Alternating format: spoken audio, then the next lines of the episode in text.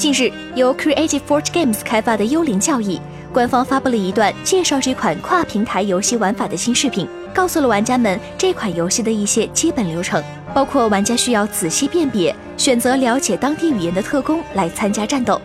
以及适合执行本次任务所需要的道具、武器等等。游戏中充斥着各种间谍工具和渗透手段。而玩家们需要充分利用这些元素，完成潜入或暗杀目标。教义十分强调对战斗策略的选择，并且也鼓励玩家选择不同的战术来达成目标，并非所有的内容都围绕战斗展开。在幽灵教义也有着不需要战斗的任务，比如通过各个人物之间的串联，找到隐藏在背后的事实真相。游戏有两个团队背景可供玩家选择，一个是 CIA，而另一个是 KGB。选择不同的团队背景，会带给玩家完全不一样的两种游玩视角。这款游戏有着其独特的回合制玩法、全新的操作以及丰富的剧情。